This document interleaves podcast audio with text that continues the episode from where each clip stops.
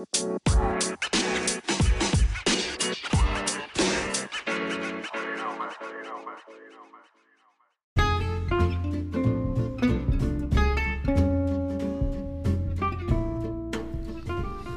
buenas tardes y bienvenidos de vuelta a Hablemos Paja. No importa cuándo, dónde o con quién estén, siempre son tardes de Hablemos Paja. Hoy un tema como pocos, un tema de cine que, verdaderamente hay muchas personas que probablemente dicen que ¿Qué está hablando este tema? Bueno, estoy hablando de paja y, nada más pajoso que Michael Bay. Que Michael Bay y Transformers. ¿Y por qué solo voy a mencionar a Michael Bay. Porque sí, em, Rápido y Furioso ha sido una, no ha sido la mejor dirigida o la mejor eh, creatividad y en efectividad y en belleza cinematográfica y nominada a los Oscars. No, no es la franquicia más importante de los últimos tiempos, aunque ah, se podría hacer un importante análisis de eso algún día, de qué es más importante en una franquicia, si hacer plata, si eh, no nunca terminar, es decir, es una franquicia que sea inmortal y que nunca se acabe, similar digamos a un Star Wars que a pesar de que sea interrumpida se mantiene, o a Marvel que por primera vez en 10 años eh, bueno, va a enfrentar eh, un, pequeño, un pequeño espacio, un break eh, en medio de, sus películas, ¿verdad? Que normalmente era una por año, dos por año, tres por año, y finalmente llega Avengers Endgame y llega el COVID y se, ahora sí, póngase creativo, papá, y salen las series de Disney Plus, salen, bueno, vamos a ver, vamos a ver cómo esta franquicia sobrevive ah, y, luego de su gran éxito, pero que ya culminó, ya llegó a su finalidad y ahora que sí muy similar a esto son dos franquicias que una ya está muerta. bueno, la trataron de revivir, pero para darse cuenta que sigue muerta, fue como agarrar y usar esos chuzos para revivir a alguien, ¿verdad? Y, clear, pa. Y, cuando hicieron la vara, lo hicieron fue gastar un poco de electricidad. Y estoy hablando de Transformers. Estoy hablando de Transformers, una franquicia eh, que tiene, que duró corto rato, pero fue un fenómeno mundial. Fue un fenómeno mundial inexplicable para los críticos y analíticos y, las personas, los eruditos del cine. Porque normalmente, normalmente, vamos a hablar de cómo funcionan las películas para un crítico y para, bueno, en realidad para muchos, muchos productores, muchas productoras. Eh, casas productoras y, en general para Hollywood. El, el, cine funciona así. Usted tiene una idea. Si usted logra que esa idea se convierta en una película, es espectacular. Si usted no lo logra, puede que la idea se perdió, no sea suficientemente buena, etc. Pero, pero eso no significa que se acabó para su idea. Hay ideas que se quedan años de años ahí esperando, como por ejemplo Christopher Nolan, que dura años de años, o, em, M. Night Shyamalan, que por ejemplo hizo una película en el 2000 y dijo que desde el 2000 tenía planeada la siguiente película de esa franquicia. ¿Y qué pasó? La hizo hasta 20 años después porque tuvo algunos contratiempos. Pero la idea quedó ahí la idea no se terminó y el hecho de que pudieron llevarla adelante, de que pudieron esforzarse para que esto funcionara, habla gigantescamente bien de, esta, de esta franquicia, de esta productora o productor. Y entonces, ¿por qué el análisis de Transformers contra Rápidos y Furiosos? Rápidos y Furiosos vamos a hablar de una franquicia que sencillamente no tiene fin. A diferencia de Transformers, eh, Rápido y Furioso no estaba eh, no fue creado para lo que se construyó el día de hoy. Rápido y Furioso se creó como una película para hacer plata, una película de carros, una película de acción, de explosiones y de familia Sí, podemos decir que de familia. Eh, ¿Verdad? Esta, esta, este mensaje quemado de, de Dom, Dominic Toretto, o actuado por Vin Diesel, que siempre dice familia, lo más importante es la familia. Esa hablada sí podemos decir que estaba de la primera película, pero bueno, esos son otros 100 pesos. Entonces, para ellos, esa idea, para cualquier película de Hollywood, si la idea es suficientemente buena, se mide para la productora muy fácil. ¿Hizo plata? No hizo plata. Si hizo plata, hizo plata suficiente para recuperar la inversión, pues ok. Pero si me genera una ganancia, ok. Si me genera un fenómeno social en el que todo el mundo habla esta película y todo el mundo quiere ver la segunda parte, ok. Entonces pensemos en reinvertir parte de la ganancia y vamos, vamos adelante con, con esta idea. Cuando es una franquicia, cuando es algo que ya se sabe que funciona, normalmente lo que hacen es sacarle jugo hasta que no me puede más. Como, cuando usted le saca el agua un trapo, ¿verdad? Ya usted, usted, usted siente el trapeto, usted dice, bueno, está medio húmedo o está empapado. Entonces, si está medio húmedo, bueno, vamos a ver cuánto le sale. Pero si está empapado, vaya rindiendo, sáquenle una ponteca, vaya por el centro, doble la dos veces, hágale el ocho. O sea, ¿por qué? Porque ellos al final de cuentas son un negocio. Tienen que hacer su plata. Y por otro lado, ¿verdad? Ese es el, ese es el negocio. Y por otro lado está el arte del cine. El arte del cine, ay, el arte del cine. Entonces, ¿qué se trata? Bueno, también que la película tenga su crítica entonces que las personas que van a ver la película la disfruten, les parezca que ayuda a la sociedad o a la cultura, eh, a, reflejar algo, a beneficiar algo, a analizar algo, a criticar algo. Muy difícilmente, pero pasa a veces, estas dos, estos dos ejes se cruzan o convergen para una película. No es muy fácil, no es muy fácil. O sea, por ejemplo, una película de miedo que tenga impacto social es una en 10 millones. El ejemplo que puedo dar es, por ejemplo, Get Out, eh, esta película de Jordan Peele que es espectacular, es de miedo y de alguna manera tomó por fuerza toda la cultura general y aunado a eso, pa, no van siendo nominada a los Oscars. Eso es, vea, eso es la cosa más extraña, la vara más rara, el fenómeno más es más poco común del mundo. Lo normal es que hagan una película, la película le vaya bien y listo. O le vaya más o menos, pero los críticos dicen, uy, qué buena, no sé qué, y tal vez agarren un poquito más de ritmo, o se queda en ese mismo, más o menos nadie la conoce, y llega la segunda película, y ahora sí levanta. Ahora, ¿para qué todo este análisis? Transformers ya existe Transformers existía. Transformers no es la primera película de Transformers. Transformers es desde hace rato una franquicia eh, que está más que muchísimo más que comprobada a nivel mundial. ¿A qué me refiero? Transformers es, eh, es un dibujo animado. Transformers es una película eh, que ya existía. Es un dibujo animado para niños, es un juguete, entonces tiene esos mercados. Además de eso, existieron películas anteriores a, a la que estamos hablando que inició la, la, franquicia de Michael Bay en el 2007, que fueron las de 1989, perdón, 1986 que todo el mundo la alaba y le parece espectacular y le parece que es importantísimo. Eh, pero ¿a qué voy con esto? Que la del 86, a pesar de que todo el mundo dice, ah, la mejor película de no sé qué, animada, por supuesto, no existían los efectos que existían para el 2007 en ese tiempo, pero, pero igual fue un gran éxito para el análisis de la película. Pero ahí quedó, ahí quedó y siguieron los, los dibujos animados para niños y los, los, eh, los, juguetes, los regalos de Navidad. Ahí va.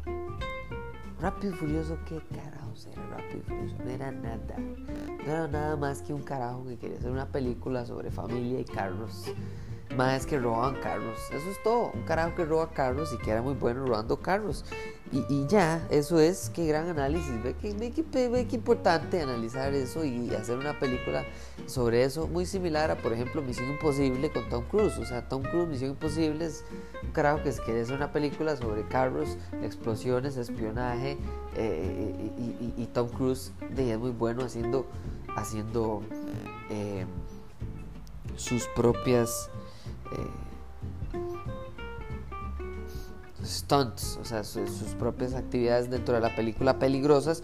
Y entonces, ¿qué es lo que sucede? Que bueno, y nada es Misión Imposible, al parecer también sale la segunda y sale la tercera. Y, entonces, pero nuevamente, esas acrobacias, eh, eh, esos, esas locuras que hace Tom Cruise o que hacía en su momento, el, probablemente uno de los más famosos en hacer sus propias acrobacias de película que es Jackie Chan, no iba más allá. El hecho de que todavía exista Misión Imposible no es sorprendente. No es como, por ejemplo, James Bond. James Bond, agente 007, pues ya venía de atrás. O el Rey Arturo. O Harry Potter viene de los libros. O Narnia viene de los libros. O Marvel viene de los cómics.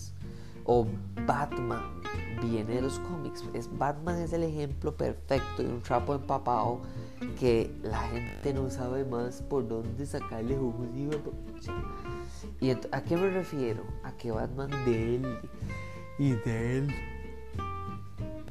y de él con Batman. Entonces ya uno sabe, por ejemplo con Marvel, eso pasó con Spider-Man ¿verdad? Spider-Man hizo sus primeras tres películas y otra vez de él con Amazing Spider-Man, que hizo dos, y otra vez de él con eh, Spider-Man Homecoming.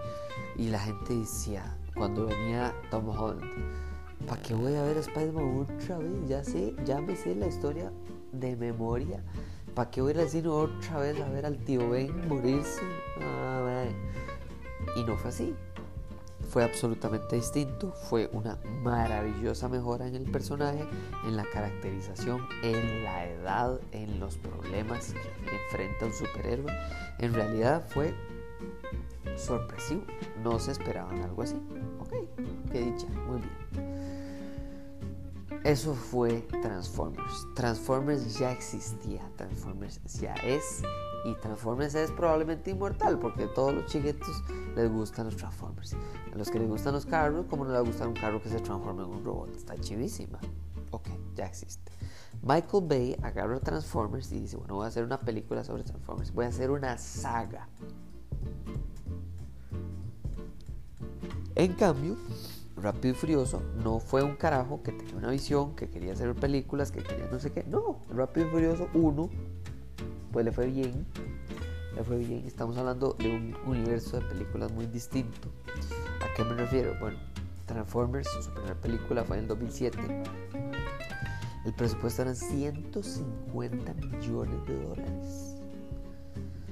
Claro, ¿qué pasa?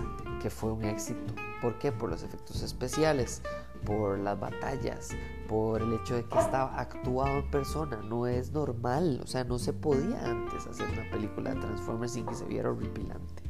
Pues ahora sí, ahora sí se pudo y ahora no solo se pudo, sino que fue un éxito mundial de más de 700 millones de dólares.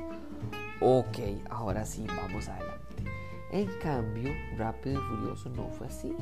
Rápido y Furioso, la primera, costó creo que la primera costó 30 y como menos de 40 millones hacerla. Y después de hacerla por menos de 40 millones, entonces ¿qué es lo que sucede?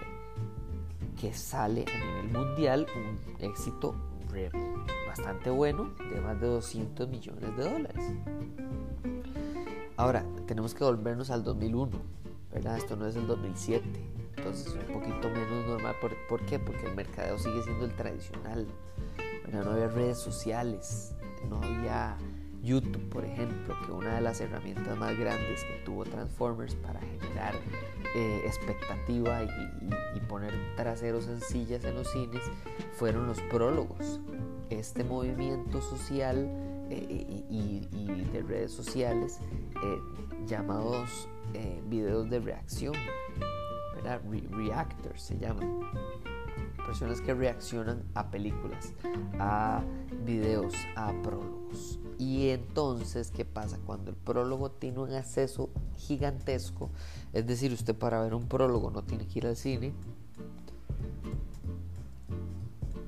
sino que se busca en YouTube en la película y puede ver el prólogo, puede reaccionar al prólogo, puede hacer un video de usted reaccionando al prólogo y muchas personas lo ven a usted viendo el prólogo. Y entonces ven, entonces ¿qué pasa? Se está viendo el prólogo dos veces. Y no solo eso, se está viendo en un teléfono que está en todo lado. Entonces ya no hay que ir al cine para tener ganas de ver una película. Ahora, el prólogo solo cuenta una historia limitada no cuenta toda la película. Es más, muchas veces hasta pueden haber escenas que ni siquiera salen en la película, pero la ponen en el prólogo para que usted quiera ir a ver la película. Y entonces, ¿a qué voy con todo esto? Eso no existía en el 2001. Entonces, todavía más sorprendente entonces que el éxito de una película de Carlos y familia de Roa Carlos que al final eh, costó 38 millones de, dólares hacer, que sigue siendo un presupuesto decentemente alto para la, para la época y hace 200 millones a nivel mundial. Entonces uno dice, ah bueno, entonces van a sacar la segunda. ¿Con base en qué? En el resultado. Porque a diferencia de Transformers no existía esta película. Entonces vamos a analizar qué fue lo que destruyó Transformers, pero construyó Rápidos y Furiosos.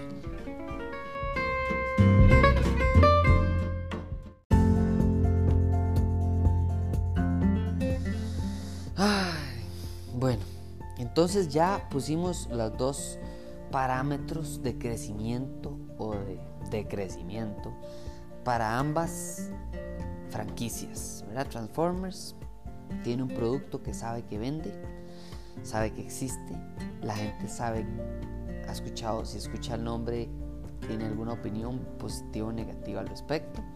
Ok, con base en eso tenemos de dónde construir. ¿verdad? Ya dijimos que, bueno, el presupuesto muy elevado, pero la ganancia fue igual o más grande de lo que se esperaba.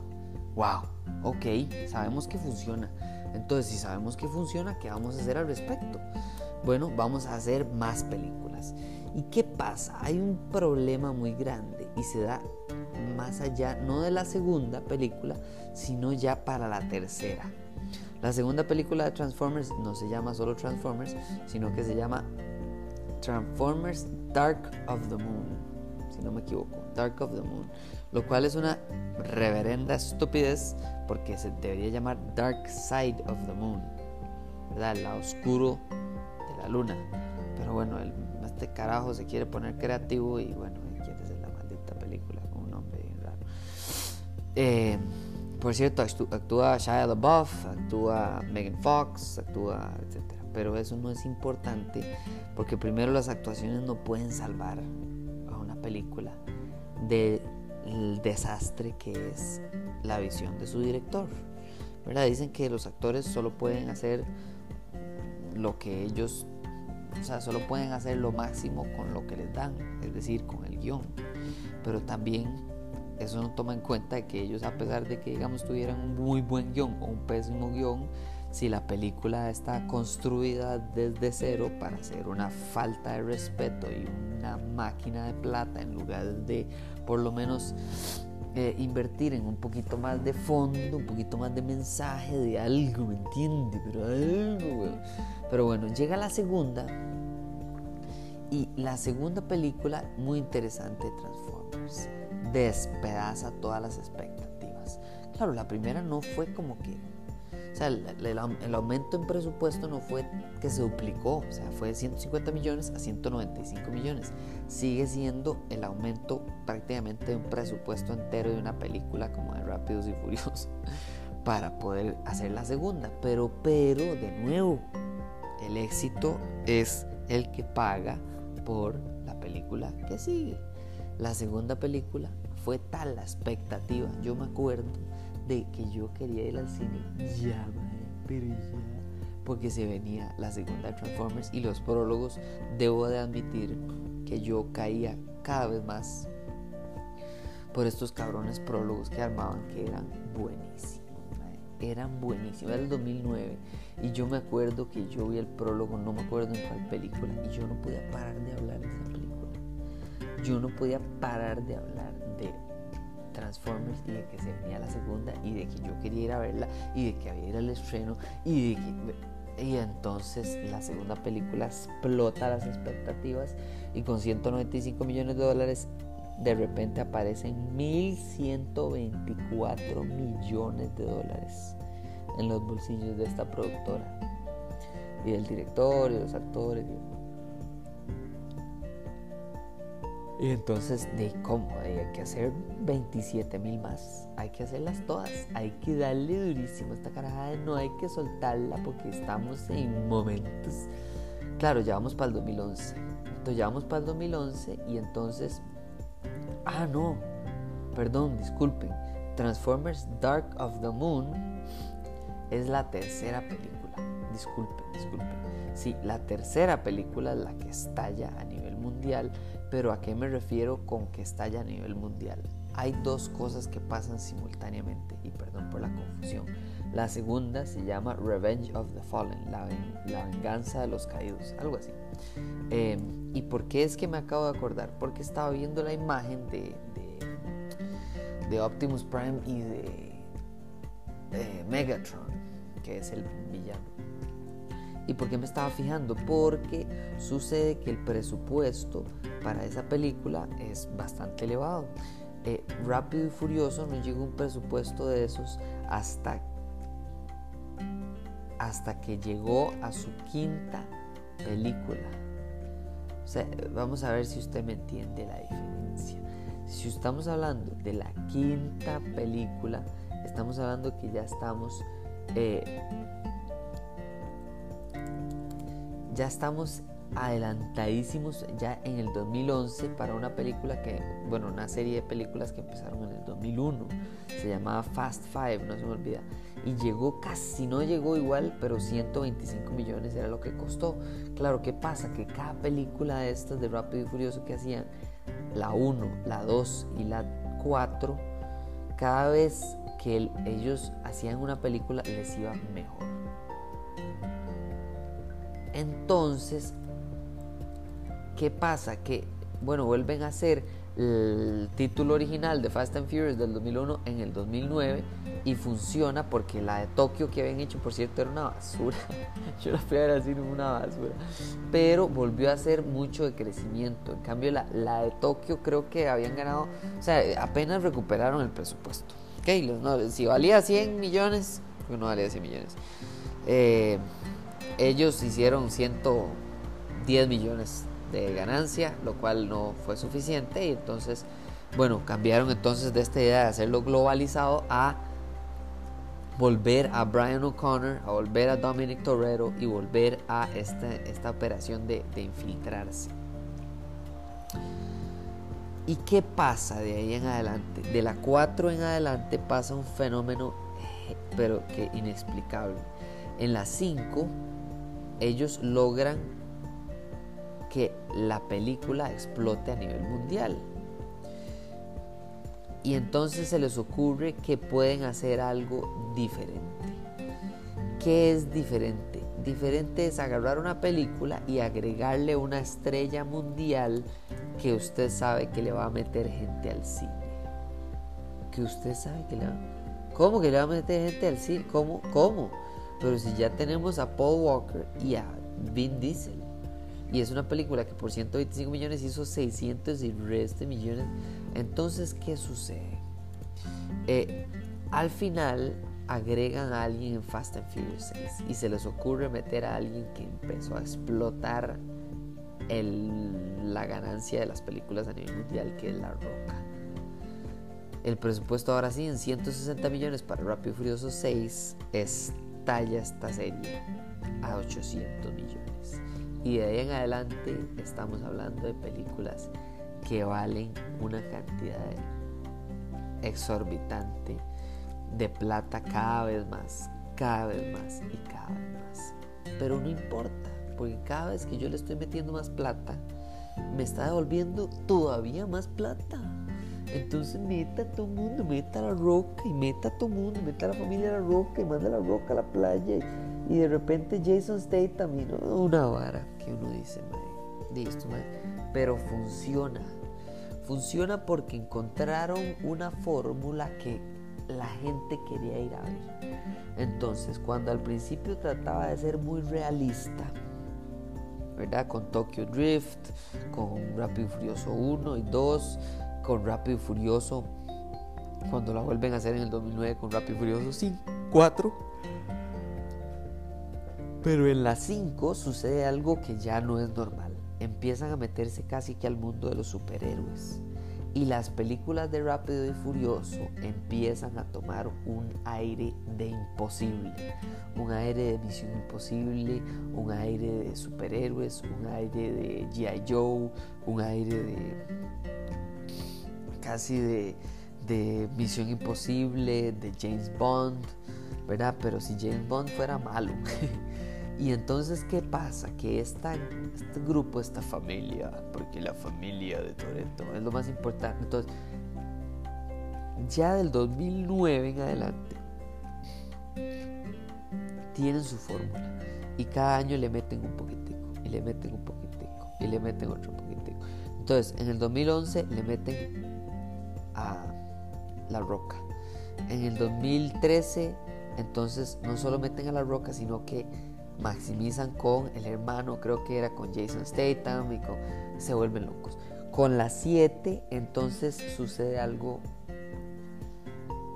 algo terrible, la verdad, algo terrible, pero que al final eh, agarra las películas y especialmente esa séptima película y la lleva a un nivel que nunca había sucedido con ninguna película de, ellos. Específicamente la muerte de uno de, de, sus estrellas. Paul Walker lamentablemente muere mientras estaban grabando esta película y todavía quedaba, ya habían grabado, ya habían grabado más de la mitad.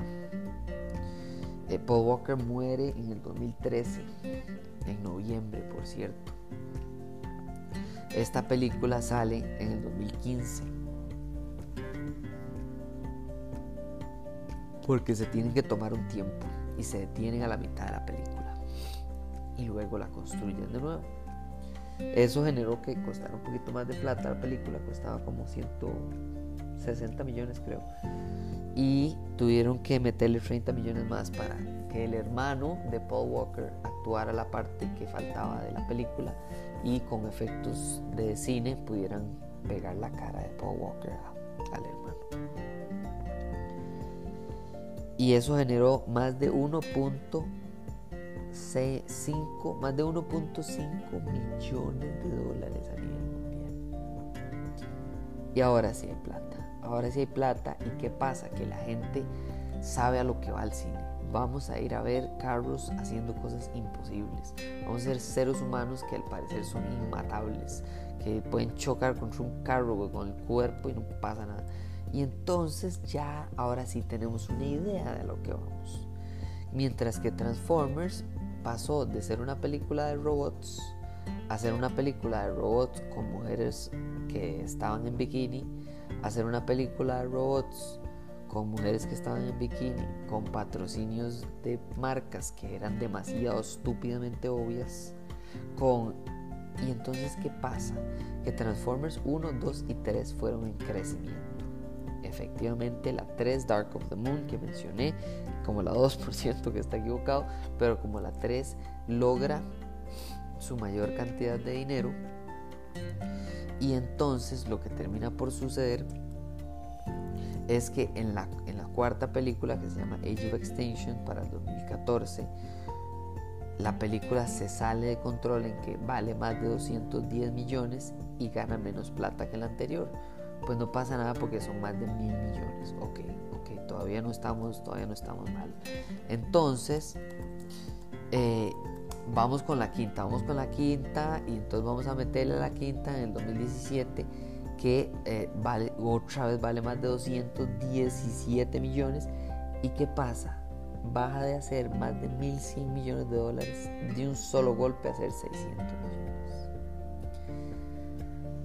Ahora sí, Ahora sí se preocupa la gente que produce las películas porque ya no vamos, ya desde la segunda y tercera película los críticos de cine destruían esas películas.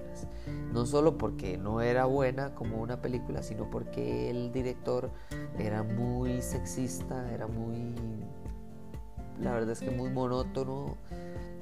¿En qué sentido? En que todas las mujeres tenían que tener shorts y tener una toma que se le veía todo el trasero en que tenían que estar todas sudadas las mujeres y caminar despacio, en que tenía que haber un patrocinio de una cerveza que de repente se para toda la película para enseñar la cerveza y tomar la en que Optimus Prime al final dice bueno y después malo y después bueno y al final lo que importa es que esté Optimus Prime para que venda la película. Entonces, ¿qué pasa? No tiene una verdadera identidad más allá de hacer plata y enseñar mujeres eh, traseros y, pechos y, carros. Eh, carros, bueno, y sí, vehículos convertirse en robots. Esa no es la naturaleza de Transformers. Y esa es la gran. Si yo tuviera que describir este episodio y la razón de este episodio, es una franquicia que descubre su identidad, mientras que otra franquicia descubre que no puede crear una identidad ya teniendo una hecha, construida. Transformers ya era algo. Transformers seguirá siendo algo y es y seguirá siendo creado para niños y para eh, eh, eh, adolescentes que quieran ver estos, estos programas. Para los juguetes de Navidad, para los juguetes de regalo, para los juguetes de chiquitos y chiquitas. Y esa es la identidad. La identidad no es explosiones, mujeres y patrocinios. Y entonces se cae por completo Transformers, se caen las ganancias de Transformers y la gente pierde interés en verlo. Mientras que Rápido y Furioso cada día hay más interés. Cada día en a quién van a agregar. En la 7, bueno, se murió Paul Walker, ¿cómo van a lidiar con eso? En la 8 ya no está Paul Walker, ¿cómo van a hacer una película sin Paul Walker y que funcione? ¿Cómo van a hacer que Vin Diesel se convierta en malo cuando él siempre decía que la familia era lo más importante? ¿Cómo y, ahí va, y ahí va, y cada día más. Y en el 2019 hicieron eh, una película solo de La Roca con Jason Statham que se llama Hobson Shaw. Y entonces ahora crean un universo como el de Marvel y como el de Star Wars. Y entonces llegamos al 2021, cuando ya va, perdón, al 2022 y 2021, sí, correcto, cuando va a salir Rápido y Furioso 9 y Rápido y Furioso 10. Y otra de Hobbs and Shaw, la segunda parte que también viene pronto. Entonces, primero, el director es una persona desquiciada mientras, eh, para Transformers, mientras que para Rápido y Furioso son personas distintas que entienden la misión de cada película y utilizan la anterior para, para mejorar la, la presente. Después las franquicias, que es lo que menciono, o sea, no hay identidad para, para Transformers, mientras de que Rápido y Furioso cada vez que agrega algo nuevo, como que le agrega un nuevo color a este arco iris que se están inventando de repente. Después también el uso de patrocinios. Si, es una peli si son películas de carros, como son Rápido y Furiosos, si son películas en las que hay mujeres guapas, no significa que usted tiene que usar a las mujeres como un pedazo de carne como hacía Michael Bay. No, usted tiene que maximizar y demostrar que las mujeres tienen poder, no solo para ser heroínas, sino para ser villanos, por ejemplo, que sucede en la, en la octava. Y entonces, ¿a dónde vamos? ¿A dónde vamos con todo esto? Al crecimiento y la madurez del público. Cuando la gente al principio fue a Transformers para ver los bichos y los Transformers hacer que se convierten, eventualmente después de dos, tres películas ya lo vimos todo. Ya no estamos enfocados en la conversión de una pirámide o de una refrigeradora a un robot. No, ahora queremos historia, queremos carne, queremos que se, que se desarrolle un personaje, que Optimus Prime tenga un círculo, un ciclo, un crecimiento, una, lucha interna, un etcétera. Tanto así que bueno, en el 2018, el 2017 es eh, The Last Night, que probablemente es la peor película de las cinco. Conforme más películas hacía Michael Bay, peor le iba económica y, y críticamente. En el 2018 hacen Bumblebee y Bumblebee, esa sí no la hace Michael Bay, la produce, eso sí, Michael Bay, se ve por ratillos que está producida por Michael Bay. Pero esta película, a diferencia de las demás, no tiene una, un ranking de crítica menor al 50%, sino que 90% en Rotten Tomatoes, 7% en MTV, 80% en Google. O sea, la gente empieza a decir, esta película me interesa y me gusta. Pero la película al final de cuentas no genera la plata que esperaba. Es una película muy buena que todo el mundo le pareció eh, importante, pero al final de cuentas no hizo lo que hacían las películas pésimas de Michael Bay, que era agarrar un presupuesto de 100 millones, 200 millones, 300, 250 millones y que vengan miles de millones, mil no sé cuántos millones. era, esta película costó más de 135 millones para hacer y hizo 460 millones. No es pérdida, pero se nota que no, no es la época para Transformers. Y así es como llegamos al final de este episodio, dándonos cuenta de que sí, al final de cuentas, cuando las franquicias los, la dirección de una franquicia y el crecimiento o la madurez del público para con esa franquicia van de la mano. Dos, muy similares en cuanto a costos, en cuanto a cantidad de plata que hacen a nivel mundial, en cuanto a explosiones, carros, vehículos, acción, aventura eh, eh, y temas de ese tipo para las películas y para el cine eh, estadounidense que es muy muy derivado del, del gran crecimiento y el boom de, Hollywood en, películas de acción, pues no convence. Llegamos a una época donde no convence. Y los buenos prólogos y la, la, franquicia que ya existe en Transformers no son suficientes para sostenerlo, aun cuando cambian de director.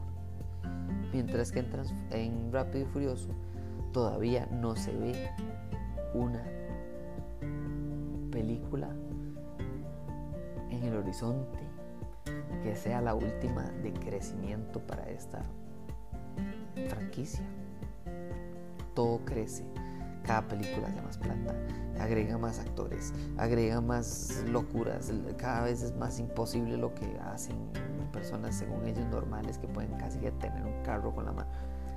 Al fin de cuentas, Transformers falló por el director, porque no supo cuál era su identidad, porque usó patrocinios de la manera más irrespetuosa posible y porque al final las personas que fuimos a verlo, a ver las películas, vamos madurando y nos damos cuenta de que no nos vamos a comer el mismo pan.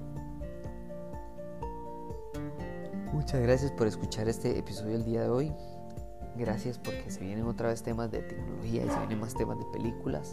La verdad es que eh, quería hacer algunos análisis de, franquicias, de películas, de productoras como fue con Blumhouse. Y ojalá eh, si tienen alguna recomendación pues este saben que mis redes sociales es eh, en Twitter eh,